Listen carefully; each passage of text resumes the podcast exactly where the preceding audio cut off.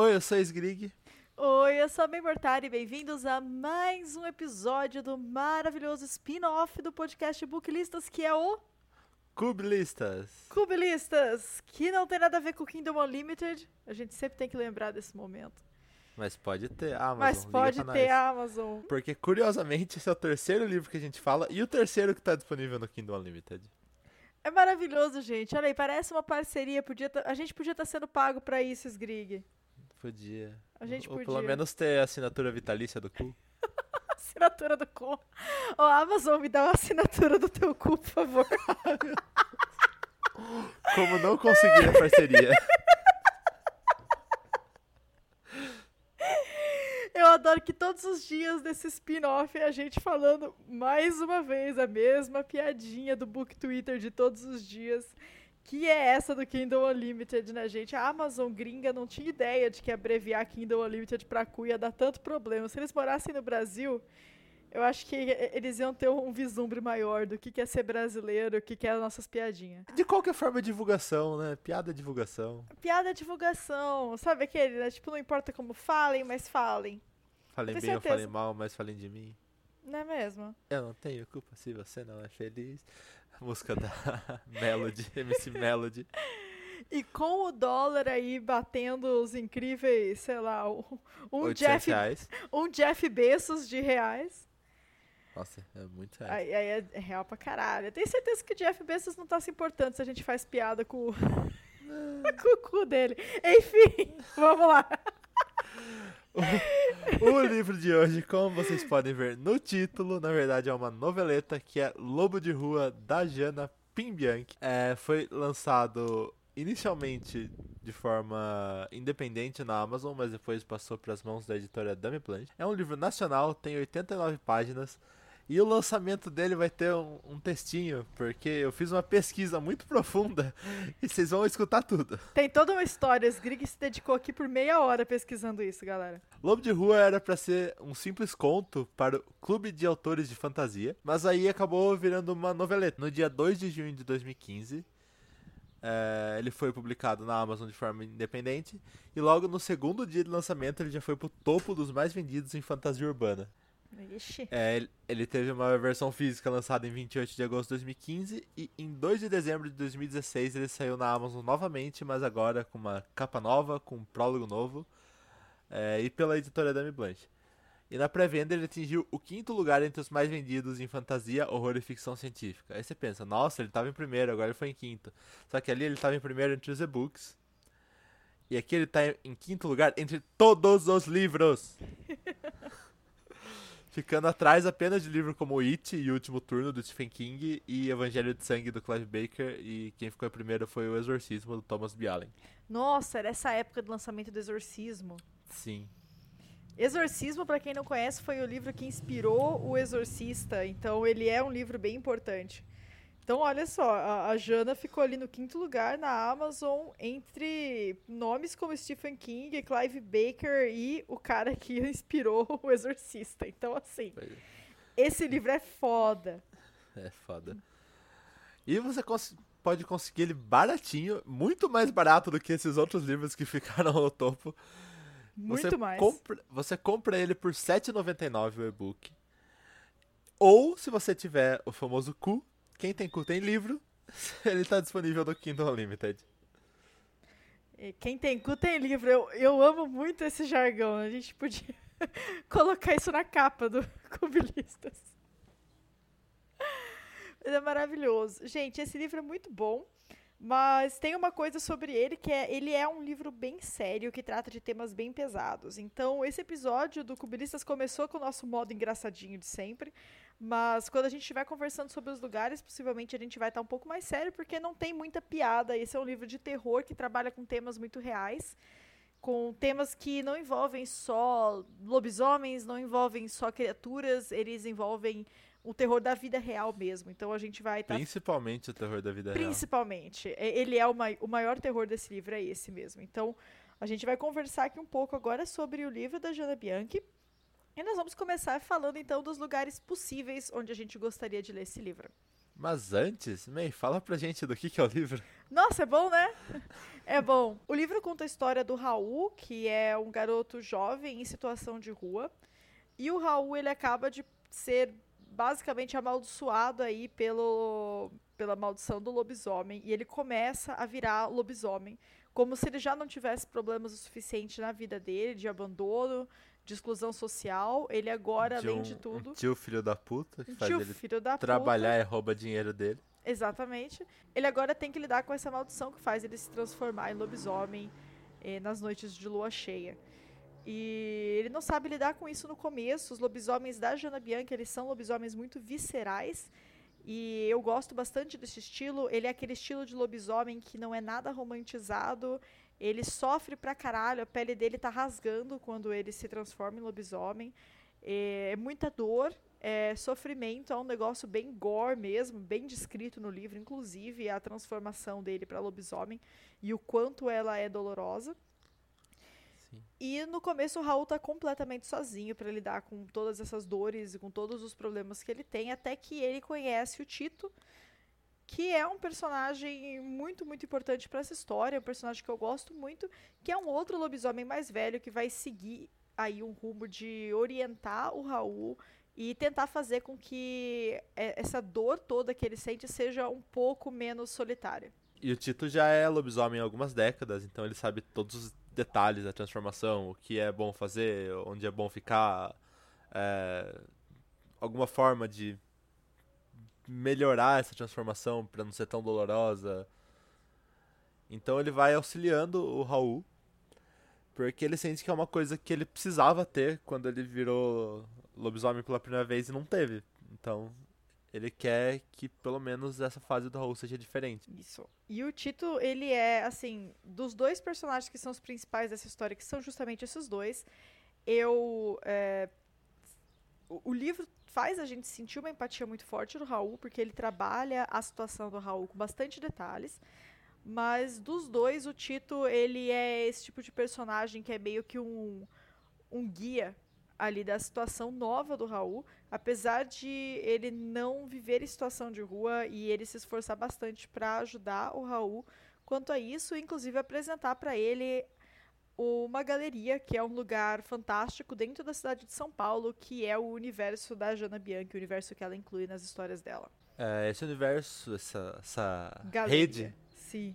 Essa rede É. subterrânea. é conhecido como a Galeria Creta. A Galeria Creta ela é um ponto de confluência de universos.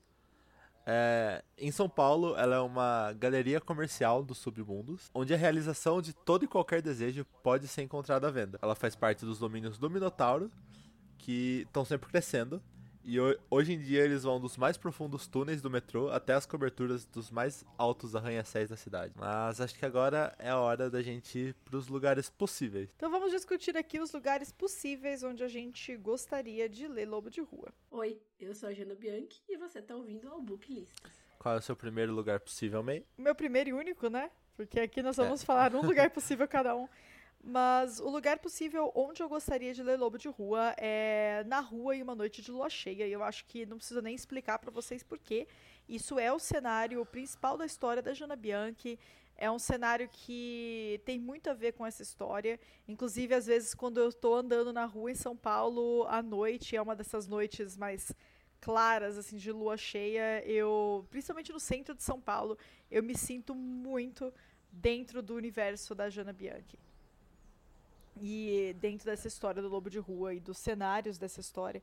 Então eu acho que assim, eu acho que é um padrão que a gente segue aqui no Cubilistas, principalmente quando a gente fala de lugares possíveis onde que- em que a gente gostaria de ler o livro, a gente costuma falar muito de ambientes que têm a ver com a, com a história, com a ambientação da história mesmo.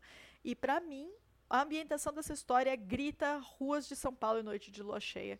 E é lá Sim. que eu gostaria de ler esse livro. O meu lugar possível eu escolhi num beco, que como o Raul cresceu nas ruas, é, eu acho que se ele tivesse o livro em mãos, ele se sentaria num, num beco, numa viela de São Paulo, pra não ser incomodado por ninguém e ficaria lendo por lá, pra poder esquecer um pouco do, dos problemas que ele tá vivendo, da, do tio infernal que ele tem.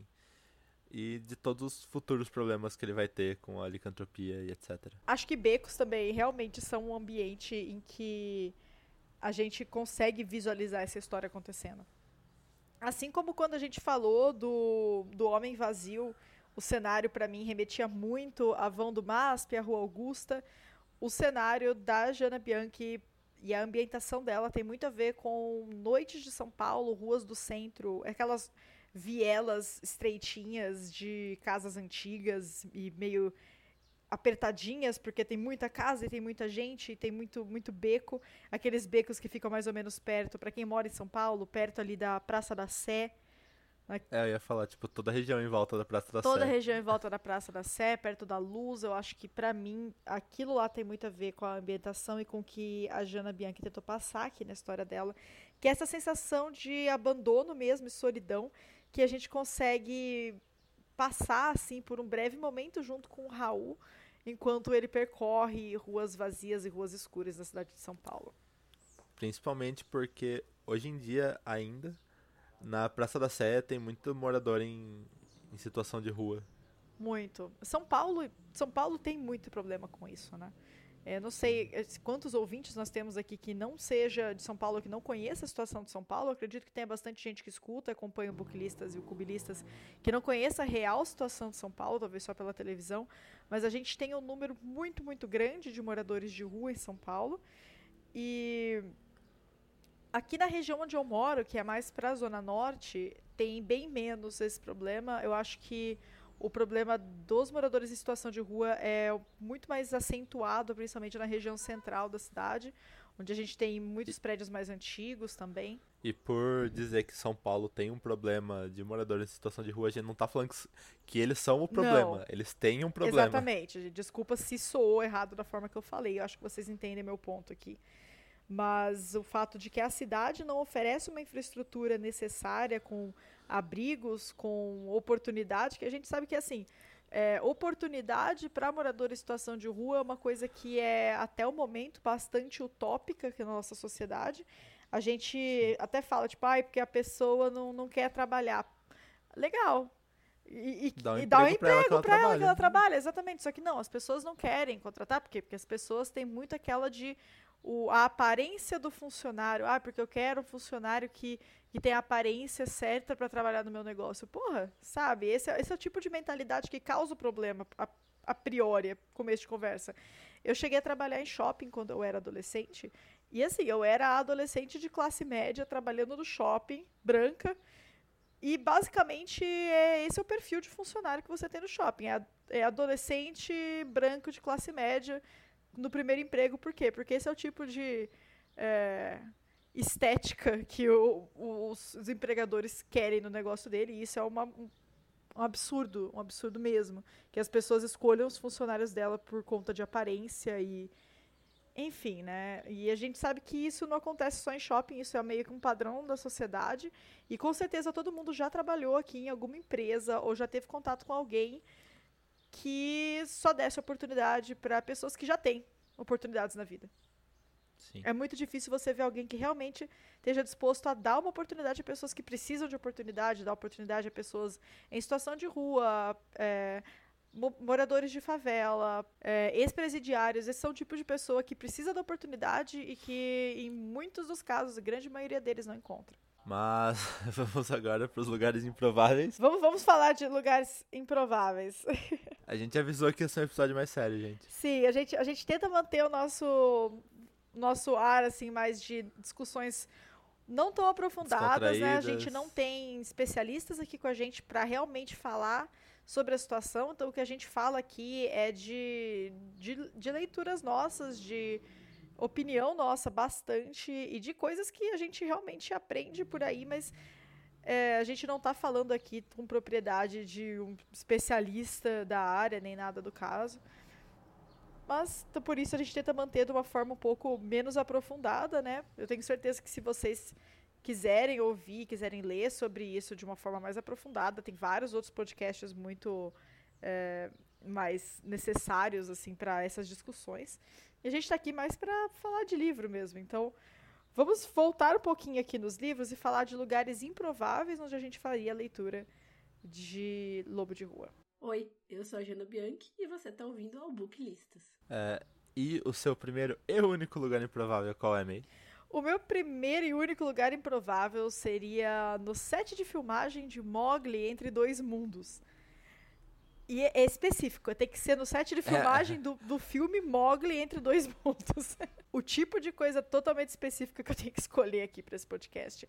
Por que Mowgli Entre Dois Mundos? Porque existem várias e várias versões de Jungle Book, que é o livro original, o livro da selva, que é o livro original da história do Mowgli. Tem aquela versão da Disney, que é super antiga.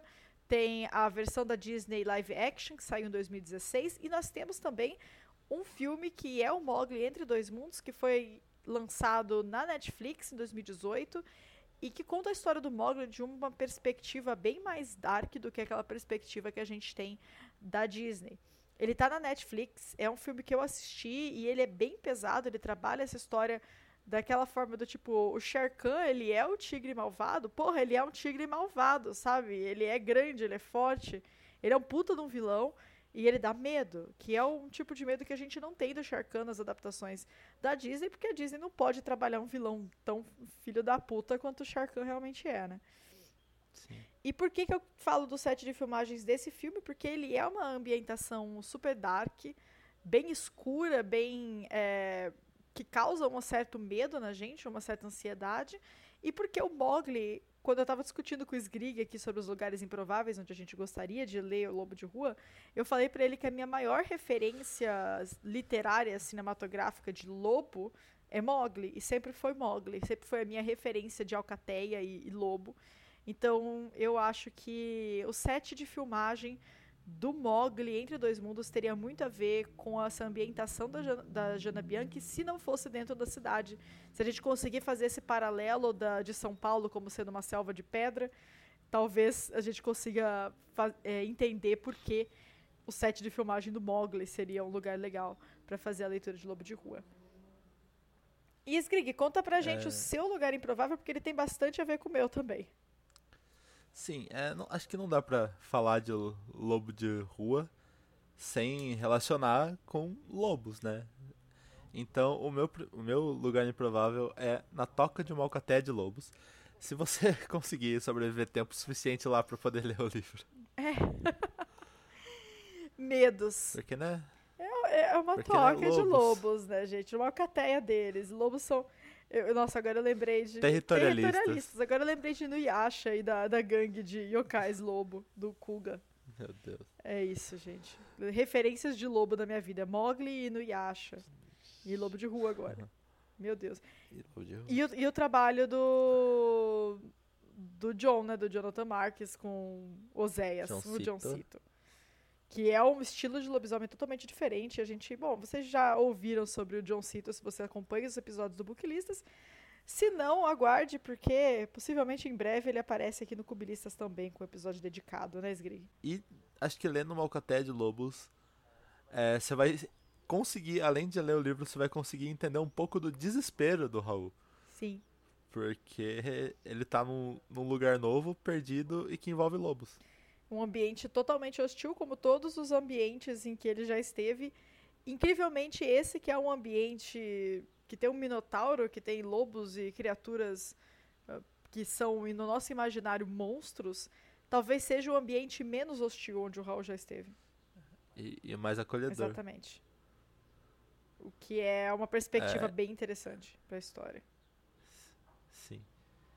E agora, os lugares impossíveis. Vai lá, senhorita óbvia. Oi, eu sou a Jana Bianchi e você tá ouvindo ao Book List. O meu lugar impossível de hoje é. Rufem os tambores. Eu adoro dar trabalho pra você na edição, Skrig, você sabe, né? Eu já fiz os tambores na perna. Ah, não é possível que esse vai ser o tambor.